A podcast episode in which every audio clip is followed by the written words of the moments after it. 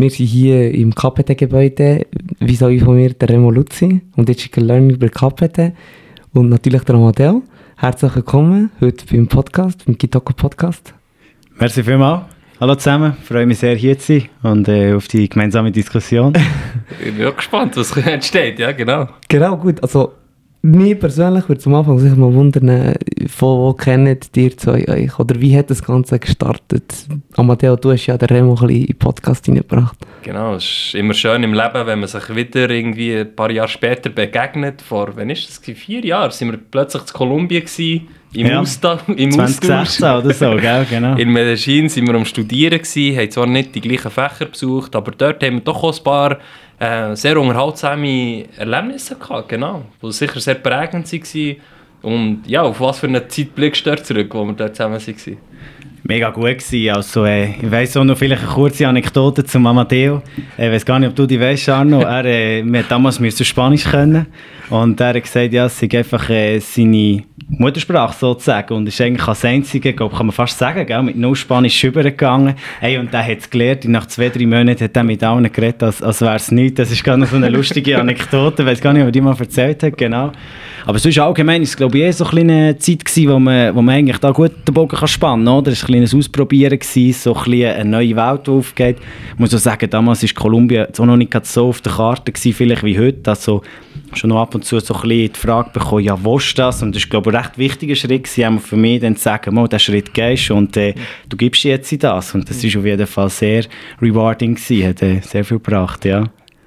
Du bist letztes Mal bei uns im Büro und was ich mega schön gefunden du hast Kulturen angesprochen. Also du hast so ein bisschen die Schweizer Kultur mit der kolumbianischen Kultur verglichen. Und machst du dich noch erinnern an das? Du hast ja, so ein bisschen verglichen. Mhm. Kannst du vielleicht ein bisschen, das noch ein bisschen ausläutern, was du mir letztes Mal erzählt hast? Ja, nein, sicher. Also das ist äh, ja dort auch ein bisschen darum gegangen, bei euch im schönen Büro, dort beim Kursau ist, gell? Genau. Genau, was wir gesagt haben, ja, was, äh, was motiviert so die Leute oder wie lernt man, oder, auf diesem Thema heute. Und äh, es war halt mega spannend, dass man wie so sagt, wenn du, wenn du halt wie nicht das Sicherheitsnetz hast, das dich trägt, das wir vielleicht ein bisschen kennen, dann äh, fängst du plötzlich ganz anders an, Wissen irgendwie zu verarbeiten. Oder du hast irgendwie einfach eine andere Einstellung zum Ganzen, weil du kannst nur noch gewinnen irgendwie, oder? Und dann nimmst du einfach das, was du hast und machst viel das Beste daraus. Und das ist eigentlich eine schöne, schöne Anekdote fürs Leben, wo man, wo man überall sieht. Ich war ja dann noch mal ein halbes Jahr in Argentinien und dort ist es so eigentlich sehr ähnlich so gewesen, oder? Dass du merkst, hey, plötzlich irgendwelche Leute gewisse Sachen, die sie wissen, wo ich so als Ex-Banker denke, so, wow, das, das hat jetzt die Hälfte von meinem Studium nicht gewusst. Und sie verstehen es einfach, weil sie halt in der Situation sind und so. Und die Einstellung dort zum, zum Leben vielleicht, wo man sagt, hey, du bist jetzt in dieser Situation und mach das Beste daraus, das ist sicher etwas, wo sehr prägt hat, ja.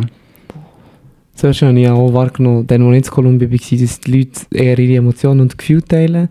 Ähm, ja, hier in der Schweiz fehlt mir das manchmal auch ein bisschen. Ich weiß nicht, mhm. an was es liegt, aber es hat sicher auch mit, mit, mit, mit, mit dem, sage ich mal, Wohlstand zu tun, wo, wo wir auch geniessen dürfen. In Kolumbien ist die Familie oder das soziale Netz schlussendlich auch das, wo, wo, wo wie bleibt, ist, ist mir wie aufgefallen, diesen, diesen Leuten. Und dementsprechend pflegt man so stärker und lebt Emotionen aus. Ähm, das ist so auch noch etwas von mir, wo mir ist aufgefallen, genau. Jetzt ist das wirklich schon vier Jahre her und jetzt sitzen wir hier im Büro, wo du schaffst. genau, äh, beim Manimatter. Wie, warum sind wir da und um was geht es? Ja? Genau, eben. Raymond, heute ist das Thema Digital Learning. Du bist ja hier bei KPT, schaffst im Bereich Digital Learning und vielleicht auch dort. Ja, wie bist du zur KPT gekommen? Du hast vorhin kurz gesagt, mhm. äh, vom Ex-Banker jetzt äh, der Werdegang hier zur KPT. Wie, wie ist das gegangen? Das ist tatsächlich noch spannend, wenn man es dann so wie über die ganze Vita schaut, wo sind die Sämli gesetzt worden oder? Und, und was ist dann irgendwie daraus rausgekommen. Ähm, ja, es war eigentlich so, gewesen, wie gesagt, ursprünglich Banker. Ich mhm. hätte es so cool gefunden, auf London dort können und es war spannend gewesen, aber manchmal merkt man halt so, es wird euch beiden ähnlich gegangen sein, mit der Selbstständigkeit. Das ist ein Weg, aber vielleicht gibt es auch noch etwas, was ein bisschen mehr mein Weg ist. Und das habe ich dann eigentlich schon stark gemerkt. Eh. Und nach dem Bachelorstudium habe ich einige Sachen probiert mhm. eh, und gefunden, also ja, ausprobiert und gedacht, das ist alles okay, oder? Also es ist spannend äh, Consulting oder äh, so Projektmanagement. Und habe eigentlich nebenan immer unterrichtet, gehabt, schon seit 2015, einfach so, so Studis noch von der ZHW. Und dort äh, eigentlich immer gemerkt, ja, das ist genau meins, aber ich habe immer das einfach als Lehrerberuf gesehen. Und dann habe ich so mhm. gedacht, ja, das wäre mir ein bisschen zu repetitiv. Und dann tatsächlich ist äh, auch beim Reisen, also in äh, Buenos Aires, ist plötzlich so der Moment gekommen, wo ich auch so gemerkt habe, es hat mir wirklich so ein Taxifahrer erklärt, was Inflation für ihn bedeutet. Und das ist die beste Erklärung, die ich je hatte. Einfach so, weißt, es ist nicht so, dass ihr, wenn wir beide mit dem Lift nebeneinander sind, es ist nicht so, dass ihr raufgeht. Also ihr werdet nicht reicher. Wir gehen einfach mit dem Lift ab, wir werden ärmer. Und man muss vielleicht auch dazu sagen, der äh, Kurs vom argentinischen Peso hat sich äh, ja, verhalbiert im Wert, als ich dort mhm. war, über sechs Monate. Und das ist halt die Realität, oder? Und das ist doch etwas, wo mir irgendwie dann nachgegangen ist. Und das äh, Klischee, da war wirklich nur auf dem Sofa gewesen, aber plötzlich so denkt, ja, krass, wenn du so Wissen kannst vermitteln, dass es die Leute so verstehen, weißt du, so in Stories, dann, das ist irgendwie so etwas Schönes, und man dann irgendwie denkt, ja, eigentlich kannst du es einfach jetzt so zu deinem Beruf machen. Und dann ist es dann ein bisschen gegangen, oder wir haben wirklich so ein Commitment gehabt, okay, ich werde in der Wissensvermittlung arbeiten.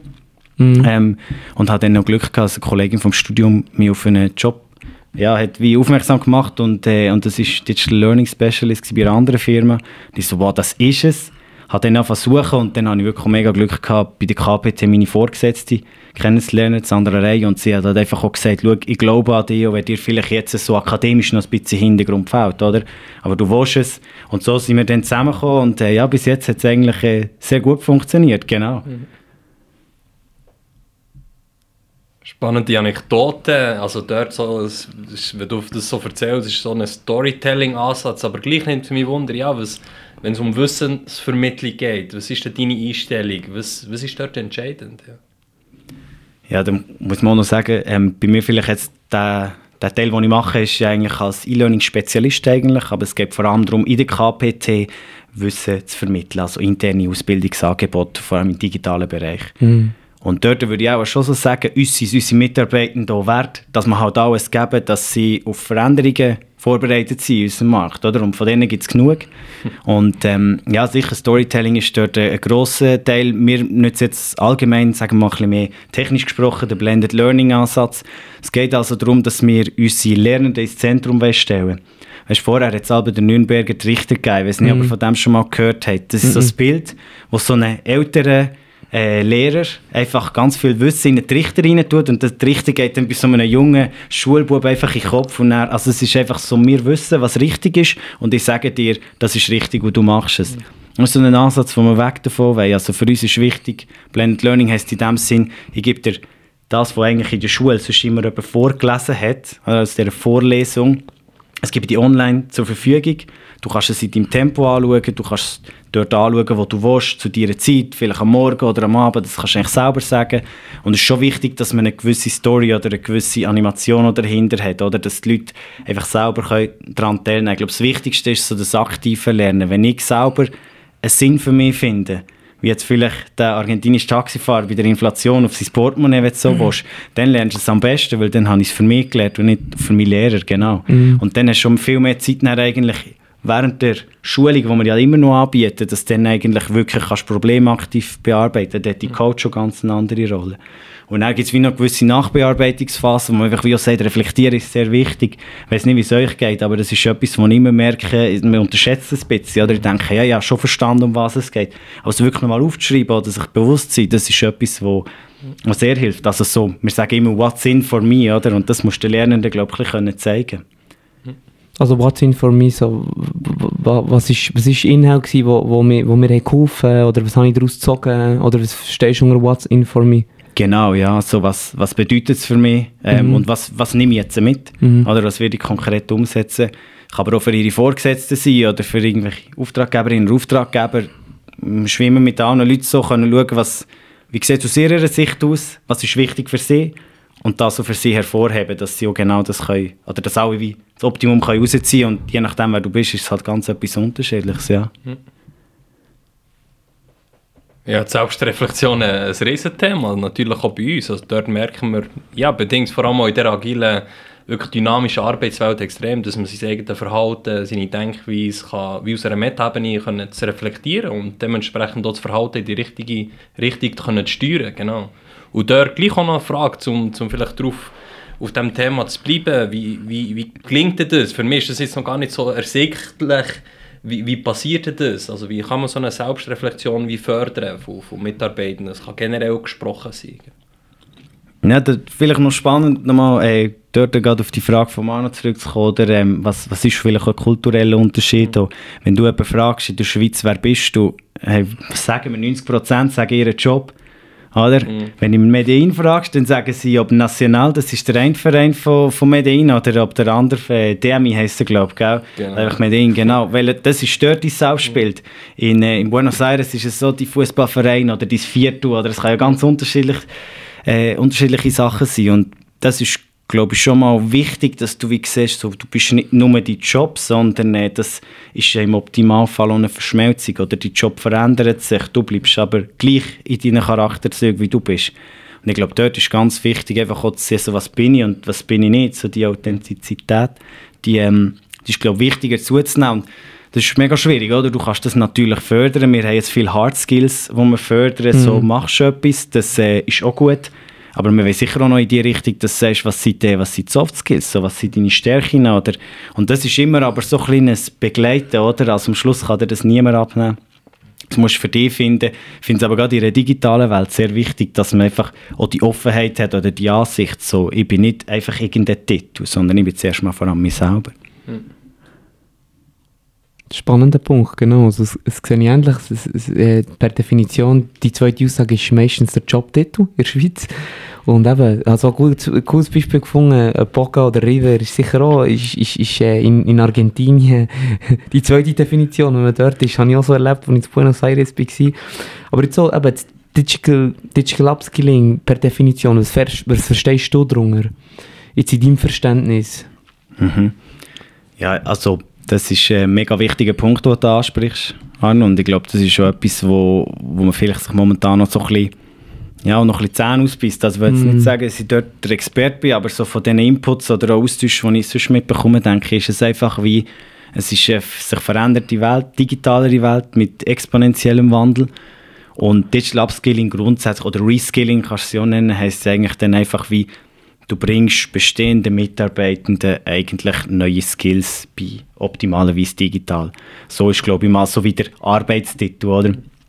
Was es aber genau heisst, denke ich, ist wie so vielleicht in zwei Richtungen. Also auf der einen Seite würde ich sehr gerne dort so anschauen, warum braucht es überhaupt, also woher kommt der Begriff und wenn wir jetzt so von der Digitalisierung und künstlicher Intelligenz reden, reden wir oft so, wo uns werden Jobs weggenommen. Mm. Und jetzt als Vorbereitung mal noch so eine Studie angeschaut, die ich immer spannend finde, wo man halt sagt, dass die Jobs weggenommen werden, das ist vielleicht so ab 2045, vielleicht 2055 im grossen Stil dann so wirklich ein Problem, oder?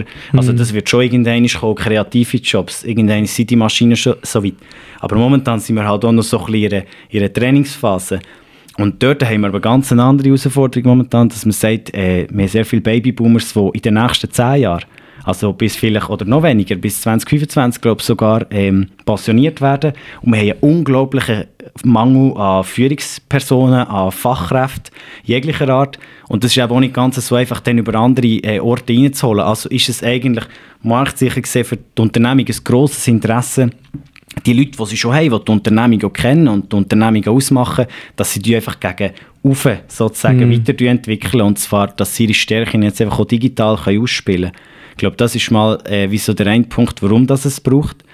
Und der zweite Punkt, den ich ehrlich gesagt sehr wichtig finde, ist schon, wie gehen wir, also es ist ein Mindset, das dahinter steckt. So Digital Upskilling heisst für mich, du freust dich auf die Zukunft und es ist super, was Technologie uns bringt und was mm. alles für Möglichkeiten gibt, oder? Und dort äh, ich rede immer so von den digitalen Superstars. Wir, wir haben super Mitarbeitende. Es gibt ein paar gute Beispiele. Zum Beispiel, wir haben äh, während dem IT-Projekt habe ich etwa so 30 bis 40 Autorinnen dürfen ausbilden für E-Learnings. Die haben das selber gemacht, weil sie halt fachlich top sind.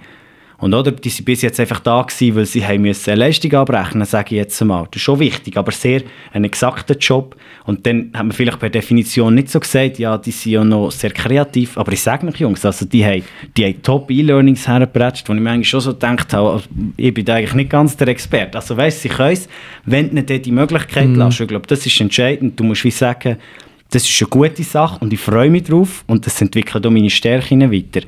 Und das ist schon für ein Unternehmen dann eben der zweite Teil, wo glaube ich schon ein bisschen musst überlegen okay, wie bringst du das Mindset über und wie schaffen wir es jetzt unseren Mitarbeitenden wirklich äh, irgendwie auch die Möglichkeit geben, sich dort irgendwie weiterzuentwickeln, weil ich kann wie nicht sagen, was morgen passiert, so von digitalen Skills, die du brauchst, oder? Vielleicht ungefähr, was wichtig ist, aber ich glaube, einfach so ihnen dort mitzugeben, hey, das ist im Fall, das ist eine grosse Zukunft. Ich können Sachen, die ihr nicht mehr so Lust habt, werden automatisiert. Das heisst, ihr habt ganz viele Sachen, die ihr vorher nie dazu sind, die ihr euch jetzt darum könnt kümmern Aber das braucht ein bisschen ein Umdenken, oder wie seht ihr das?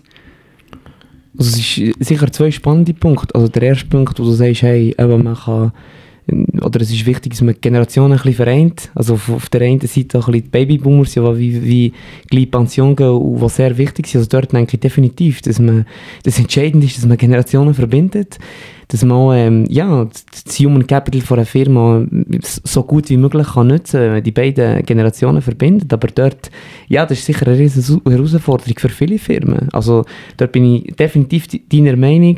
Ich habe dort noch die Frage gehabt, ähm, durch das Upskillen, in dem Fall ganz vereinfacht gesagt, von den, von den Babybooms, aber von den jüngeren Leuten, ist eigentlich das Ziel auch, dass man sie näher bringt? Oder, oder wie würdest du sie in Relation stellen mit dem Digital Upskilling jetzt, die verschiedenen Generationen? Das war mir noch nicht so klar. Gewesen. Mhm.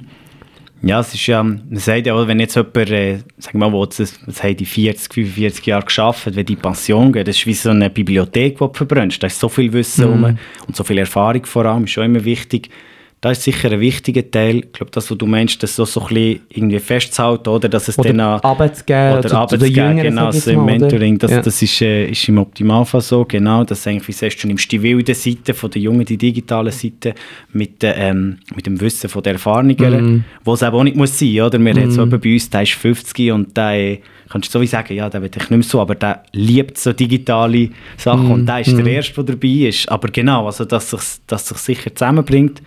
Und ich glaube, am Schluss äh, müssen wir alle digital lernen, zum Beispiel zusammenarbeiten, jetzt durch Covid, das ist eine grosse Herausforderung gewesen. und ich glaube, da sind wir immer noch in der Transitphase, wo du eigentlich sagst, also ja, wir, wir haben jetzt einfach unseren Arbeitsalltag digital übernommen, aber die Spielregeln ändern sich ja digital und die jetzt neu zu definieren, so eben digitale Zusammenarbeit, das ist mhm. schon ein grosser Teil.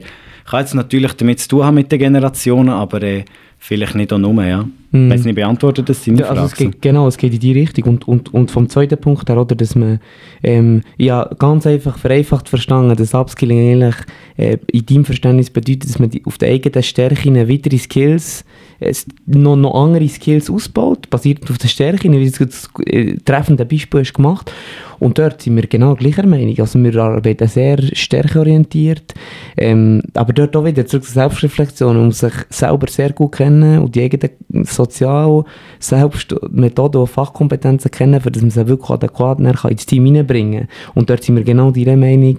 Und ich finde es spannend, dass man mit dem Ansatz vom Upskilling ja, auf, auf, auf basierend von der Stärke eigentlich aufbaut und sich durch Maschinen jetzt in diesem Ansatz gesagt, du hast gesagt, auf das Nötigste können konzentrieren. Also das ist ja das wäre für mich das Schönste. Also das Nötigste oder das, was mir, was mir am meisten Spass macht, ist, wenn wir in einem Workshop sind und können, können Leute Wissen vermitteln oder, oder Gruppenintelligenz nutzen. Und also wenn man das alles äh, schon zum Voraus vorbereitet wird, ist das eine super Sache. Genau so.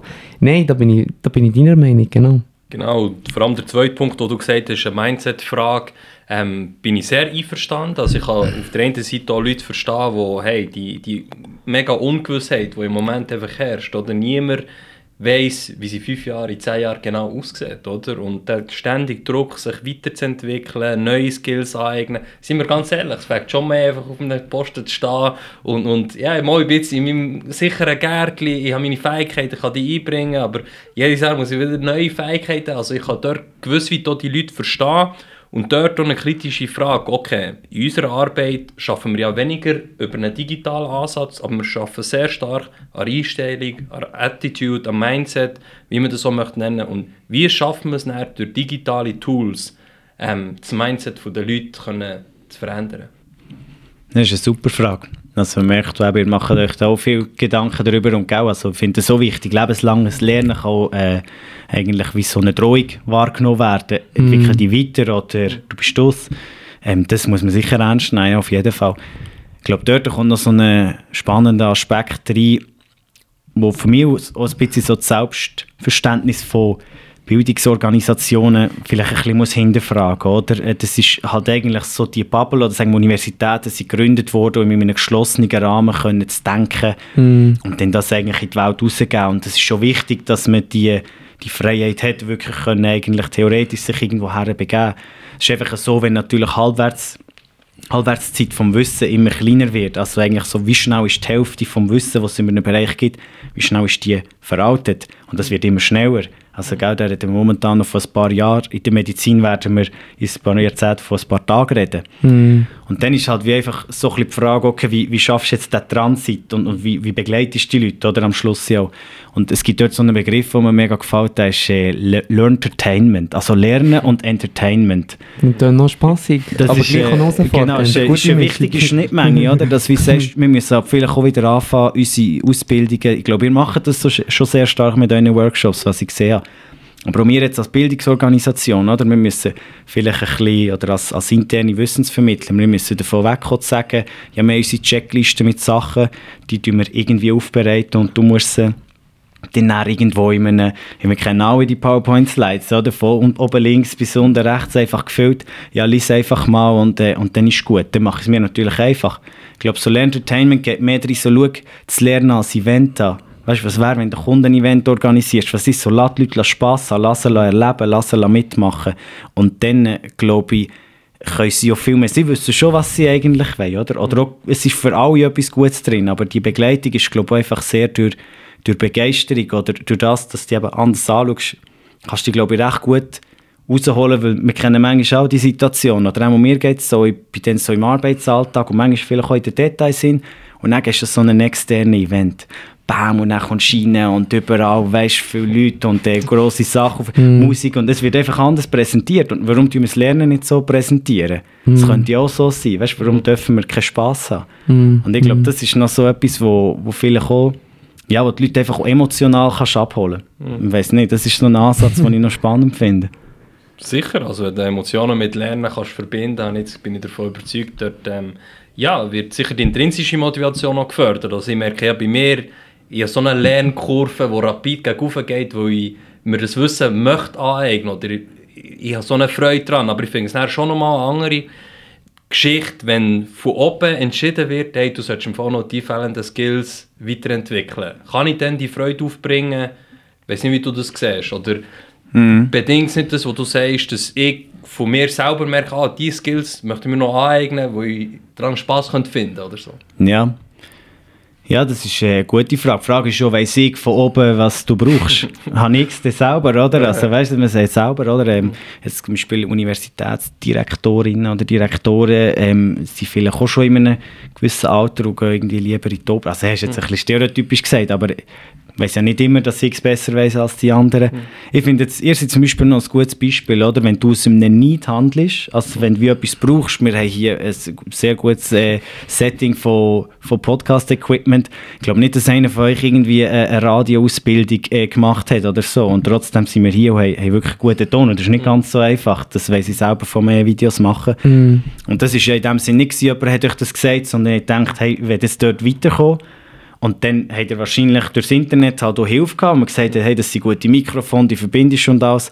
Und so hat er eigentlich so ein Micro-Lern-Nugget wie selber euch erarbeitet, oder? Und ich glaube, das ist ein essentieller Punkt. Du musst nicht deine Lebensphilosophie verändern, aber wenn du einfach, wie siehst, irgendwo kann man weiterkommen und wirst dann noch so begleitet, dann macht sicher Sinn. Und ja, klar, bei ein paar Leuten sehen sie vielleicht keine, denken sie, sie sind super oder es ist alles äh, richtig, wie sie es machen. Dort hilft es dann vielleicht schon mal ein bisschen gemeinsam zu reflektieren. Aber ich glaube, das ist einfach ein ja, wichtiger Punkt, dass es auch wirklich ein Problem von dir löst. Weil sonst kann ich dir noch so viel sagen, ja, weißt du, wir werden zukunftsträchtig sein und die modernsten sein. Wenn sie sagen, du, in meinem Alltag habe ich immer noch das gleiche Problem wie vorher, dann hat es ja nichts gebracht. Genau, dort spricht sich auch das Problem-Based Learning an, wo man wirklich von Problemen ausgeht, wie wir ja auch ähm, in unserem Dozentenmandat vorgehen. Aber jetzt gleich auch nochmal zurück, ja, sagen wir, ich bin, ich bin jemand, der jetzt Digital Upskilling bei mir einführen will. Was, was wären so die ersten Schritte, wo, wo du jemandem würdest empfehlen oder, oder wie kann man anfangen? Braucht es eine Plattform oder was sind da Anfangsschritte, die es braucht? Na, schon, eine, schon eine interessante Überlegung, auch weil es bei uns natürlich auch immer äh, ein Thema ist. Oder? Also ich muss jetzt auch sagen, äh, wir KPT haben sehr gute Entwicklungen, die wir dort machen, äh, starke Vorstöße, jetzt eben mehr auf die Soft Skills zum Beispiel zu gehen oder auf die digitalen Skills. Ähm, aber wir sind ja dort noch in einem Prozess. Das ist vielleicht noch wichtig zu sehen und was auch ich jetzt persönlich merke, ist, Einfach auch so, es gibt halt nicht eine Lösung, wo du kannst sagen, das ist die richtige und das Mhm. müssen dann alle machen, oder? Zeitlang war es immer so, gewesen, weißt, du musst können programmieren Mm. und äh, ja, ich weiß jetzt nicht, mittlerweile gibt es Tools, wo du mega gut kannst eine App erstellen ohne dass kannst programmieren. Also so die Mm. Infrastruktur ist jetzt irgendwie auch zur Verfügung gestellt. Und ich glaube, so ist wichtig, dass du als Unternehmen dich wie fragst, zuerst mal von ganz rundum, weißt, was für eine Welt umgibt mich und wie verändert sich die. Also die Analyse würde ich sicher an erster Stelle stellen und wieso, wo, also ja, wir, wir machen jetzt plötzlich auch nicht die iPhones in der KPT oder so, oder? Also was ist Mhm. schon unser Geschäft und wie verändert sich das? Und dann äh, es sagt man oft so die Skill-Gap-Analyse, äh, wie man die ausgestaltet, ist die Frage, aber wirklich so, also wie sind wir aufgestellt in dieser neuen Welt optimalerweise und wo sehen wir uns jetzt und was brauchen wir, um eben wie diesen Schritt zu machen und ich glaube, dort ist schon wichtig, dass man gut kann sagen ja, vielleicht gibt es gewisse Sachen, die irgendwie sehr viele Leute machen, aber für meine Branche ist das nicht so wichtig, oder? Mm. Und dann machst du es nicht, dann ist es okay. So, du musst eben wirklich, was ist wirklich ein konkretes Problem, das ich kann lösen kann. Also das ist so sehr allgemein gefasst, aber ich glaube, das finde ich schon sehr wichtig. Und dann, was sicher auch wichtig ist, ist halt wie bei den meisten Projekten, oder, dass es auf höchster Ebene vom Unternehmen auch so gesehen wird, aber auch unten mitgetragen wird. Und das ist etwas sehr Schönes. Wir haben hier ähm, ja, sehr ein familiäres Verhältnis jetzt zum Beispiel intern, oder man kann sehr schnell zu Leuten gehen, man kann sich austauschen und ich glaube, das ist enorm wichtig, auch so, dass man den Leuten erlaubt, sich dann informell untereinander auszutauschen, oder? dass es eben in dieser Welt dann nicht mehr nur von oben gegen unten kommt, sondern auch sagt, okay, wie können sie sich vielleicht gegenseitig beibringen, wie können wir sie von dem Ist zum Sollzustand bringen, dass sie sich selber helfen. Ich glaube, das ist etwas, was die Dynamik kann, wo, wo das sehr spannend ist.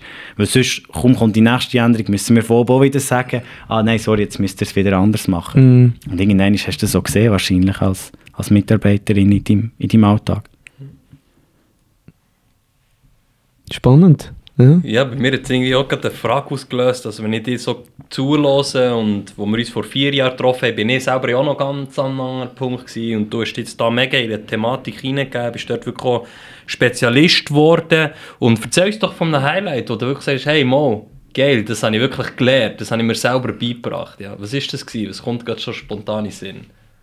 Ja, also merci, das, äh, das freut mich zu hören. Wie gesagt, kann ich auch nur zurückgeben. Ich glaube, ähm, ja, was, was wirklich so ein Schlüsselmoment ist, war, ist äh, Anfang, Anfang von der Covid-Pandemie, dann ist eigentlich gerade so, also ich bin dann gerade zurückgekommen, wirklich gerade im Ende Januar bin ich glaube gerade zurückgekommen, oder? Und dann im März ist es wirklich gerade gewesen, also äh, zu und irgendwie hatte ich dort so das Glück gehabt von, dem, von dieser Überlegung aus Buenos Aires, hey, ich will etwas in dieser Richtung machen, dass die ganze Simple Learning heisst die Firma, die die Schulung anbietet und ich immer unterrichtet habe, dass die natürlich die grosse Auf also die Problematik hatte, wie werden wir jetzt digital. Und das habe ich dort eigentlich gerade direkt können mitbegleiten und ähm, habe dann in diesem Zusammenhang gedacht, ja, es wäre eigentlich noch cool, wenn zum Beispiel so Bachelor-Coachings einfach online hättest, oder? Und einfach dort das Wissen kannst konsumieren. Und haben wir dann dort so ein Videoschnittprogramm, das heisst Camtasia, haben wir selber beigebracht und einfach mal gemacht. Und das ist halt schon noch cool, oder? Also ich bin grosser Fan von dem, ja, du musst halt probieren und äh, ja, so, du lernst auf dem Weg, weißt du? Du weißt nicht, woher das es geht, das können sicher auch bestätigen. Und du musst aber auch, du musst auch Spass haben an diesem Weg, oder? Und dann erarbeitest du das und seitdem war es wie so, gewesen, okay, man kann es durchziehen, weißt du? Ich habe wirklich etwas gelernt, ich kann jetzt Videos machen und jetzt kommt immer ein Stück weit etwas dazu und dann eben E-Learnings machen und so weiter und so fort. Das, ich glaube, das war so ein Moment, gewesen, wirklich in der Covid-Pandemie können zu sagen, hey, und jetzt mache ich etwas daraus. Und dann ist eigentlich so das äh, Videoprojekt daraus entstanden, genau. Learning by doing, wie wir es machen. Remo every ganz day. euphorisch, ist schon schön Genau. gewesen zu sehen. Also das, Ja, ist, das ist dir gelungen, ja. Ja, Schade schon. kann man das Augenblinzeln nicht sehen durch äh, Genau. Mikrofons, gell? Aber, Ich äh, glaube, ich glaub, am Tempo von deiner Stimme und Euphorie haben wir es hoffentlich mitbekommen. Sicher, okay, gut. Und jetzt vielleicht auch noch ein bisschen so eine Frage zum Schluss. Ja, wo, ist der Remo? Wo, wo entwickelt er sich her? Was planst du so im Leben? Muss ja auch nicht unbedingt beruflich sein, wie ja vorher ja gesagt. Die Argentinier und Kolumbianer haben doch ein bisschen anderen Fokus. Aber ja, wo siehst du dich die nächsten Jahre? Vielleicht auch noch ein bisschen Ausblick. Also immer noch als IB-Fan würde man auch hier müssen sagen, gell? Nein, ähm, also ich finde das äh, momentan noch sehr spannend bei der KPT, also dort eben sicher der Mhm, berufliche Teil mhm. oder das Berufsfeld, das bleibt jetzt. Wenn man es zum grossen Ding kann sagen, ist so, ich finde das schon, also ich möchte wie, wenn ich selber kann sagen Phantasialand, dann möchte ich wirklich so, dass man wie den neuen Begriff von Entertainment irgendwie auch wirklich etablieren kann. oder weißt, dass einfach das dass so die Wahr Wahrnehmung, was Wissensvermittlung ist, dass man die wirklich ändern kann und dass sie auf die digitale Welt angepasst wird. Und das ist eigentlich so wie die grosse Version, so wie machen wir das immer noch ein bisschen besser, Mhm. wie, wie schaffen wir die Experience. Und inhaltlich würde ich sagen, so wäre super, sei es die eigenen Mitarbeitenden hier KPT oder auch sonst, einfach den Leuten dabei zu helfen, so digitale Superstars zu werden, sage ich einfach mal, oder? Also weißt, was auch immer das denn heisst, es muss nicht heißen, du kannst irgendwie innerhalb von, von fünf Minuten deine Webseite machen oder irgend so etwas, sondern einfach, ja, wie, wie kommst du einfach so her, dass du selber auch Freude hast an dem Ganzen, oder? Weißt, dass es etwas Schönes für dich ist. Das ist so meine Vision, die mich trägt und sonst zum Glück verändert sich immer so viel, und ich denke, das ist auf zwei, drei Jahre, wo man, wo man das planen kann. Und der Rest, der ergibt sich immer auf dem Weg. Und äh, ja, was ich sicher noch sehr spannend finde, ist halt vielleicht auch irgendwann noch mit der Reiselust verbunden, weißt, einfach in anderen Ländern auch so ein bisschen zu sehen, wie machen es die? Also nicht einfach äh, nur als Austauschstand, sondern wirklich vielleicht auch neu hergehen, wo am, am besten dort, wo die Leute am wenigsten haben, weil dann werden sie am kreativsten. Oder? Und wie lösen sie das? Und, und das kann man vielleicht dort mitnehmen, wie kann man die Kultur irgendwie vermischen oder, oder das Beste von beiden Welten kombinieren. Das wäre schon noch sehr spannend, aber äh, ja, es gibt noch viel zu tun, ihr seht. Also, Aber spannend, ja, ich habe mir irgendwie gerade so vorgestellt, der Remo ähm, hat, hat gerade seine Reise angefangen und versucht, von jeder Kultur auf allen Planeten, äh, Planeten, Kontinenten herauszufinden, wie man dort lernt, ja. Ja. Und äh, das ist gerade das Bild, das entstanden ist, genau. Aber so von Lernreisen, wie sieht es bei euch aus? Ich meine, ihr seid ja auch die ganze Zeit am, äh, am Lernen, am Weiterentwickeln. Also ich glaube, der Aspekt, ähm, Leute dürfen Wissen zu vermitteln, jetzt mal schweizweit, ist schon mega bereichernd, weil ich auch merke, ja, eben, Leute in Chur sind ganz anders als Leute in Basel. Also dort merke ich auch, ja, die Schweiz ist mega divers und das genieße ich auch schon. Aber natürlich über die Grenze aus äh, dürfen zu gehen, ist für mich natürlich auch eben bezüglich Diversity-Themen, die wir auch viel machen, extrem spannend. Also dort ähm, kann ich deine Vision sicher auch teilen, dass man kulturübergreifend darf Wissen vermitteln weil ja, eben, jedes Land ist anders, jedes Land hat eine andere Geschichte und das ist, finde ich, mega spannend und bereichernd. Und für den Bogen zu schließen, eben, man lernt ja auch ganz vereinfachte Beispiele von Wissensvermittlung kennen, wie, wie ich mega schön gefunden habe, das Beispiel mit, der mit dem Lift, wo, ja, wo nicht einfach ein Lift nur raufgeht, der andere muss dann wie runter. Und das habe ich, ja, eine schöne, eine schöne Anekdote gefunden. Bei dir? Bei mir? also was war die Frage, was, was hergeht oder in Bezug Oder wie, ja, wie, wie, wie, wie sieht es aus äh, international oder, oder sage ich mal in anderen Kulturen man kann nicht schauen, wie, wie sie lernen, oder? Das ist ja vor allem die Frage, Mhm. ja. Ja, das ist eine gute Frage. Vor allem schwierig, so die grosse Vision, wo ich doch auch merke, im Moment bin ich sehr im, im Jetzt aus, es ist, es ist intensiv. Und ich glaube, wir haben es vorher schon ein bisschen so in Tür und Angel haben wir es besprochen, überhaupt das Bewusstsein zu entwickeln, hey, was habe ich gelernt? Wo, wo habe ich wirklich etwas dazugelernt? Ich glaube, für mich ist es sehr wichtig, dass ich gleich auch wieder mal die Zeit habe, um zu realisieren, es passiert alles so schnell, ich habe mir so viele neue Fähigkeiten angeeignet, aber ich, ich weiß noch gar nicht, dass ich die neuen Fähigkeiten habe. Genau. Und dort im Moment brauche ich Zeit, um zum realisieren. Glaube, wenn ich dann realisiere, dann bin ich gewiss wie da stolz oder dann auch Freude am neuen Amadeo und dann kann ich weitergelangen. Ich glaube, das ist das, Ja. das was, ansteht für mich.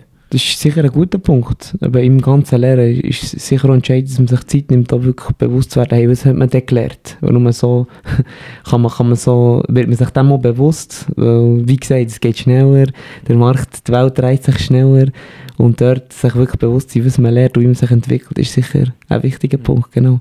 Aber hey Remo, merci vielmals, bist du heute hier gewesen. Äh, Wir haben jetzt 35 Minuten voll powered. Merci vielmals für deine Insights hier in KPT und auch von deinem Tun und Arbeiten und von deiner Person. Äh, mir hat es mega gefreut. Danke euch beiden vielmals. Ist schon immer sehr spannend. Äh, hat für mich auch so schöne Insights gegeben. Und ich wünsche euch auch noch auf dieser weiteren Reise, sei es im Kopf oder äh, doch der auf der Landkarte, alles Gute. Aber ich bin sicher, dass es gut kommt. Hat mich sehr gefreut. Merci für die Einladung. Merci vielmals. Ja, merci vielmals.